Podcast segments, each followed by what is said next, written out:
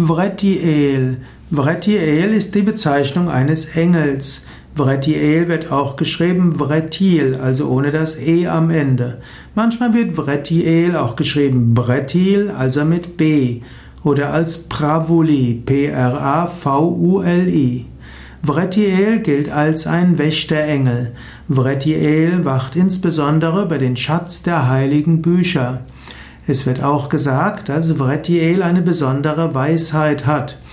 Vretiel wird daher auch als Dokumentierer des Wissens des Hochheiligsten beschrieben. Vretiel führt zusätzlich das Buch des Lebens mit allen guten und schlechten Taten. Vretiel steht also zum einen für die außergewöhnliche Kraft von heiligen Schriften. Vretiel steht auch dafür, dass man die heiligen Schriften in hoher Achtung halten soll und dass man an heilige Schriften mit einer Haltung der Ehrerbietung und der Demut herangehen soll. Vretiel steht auch für die Engel des Karma. Vretiel steht also auch dafür, dass wir aufpassen müssen, mit welcher Einstellung wir etwas tun, was wir sagen und wie wir handeln.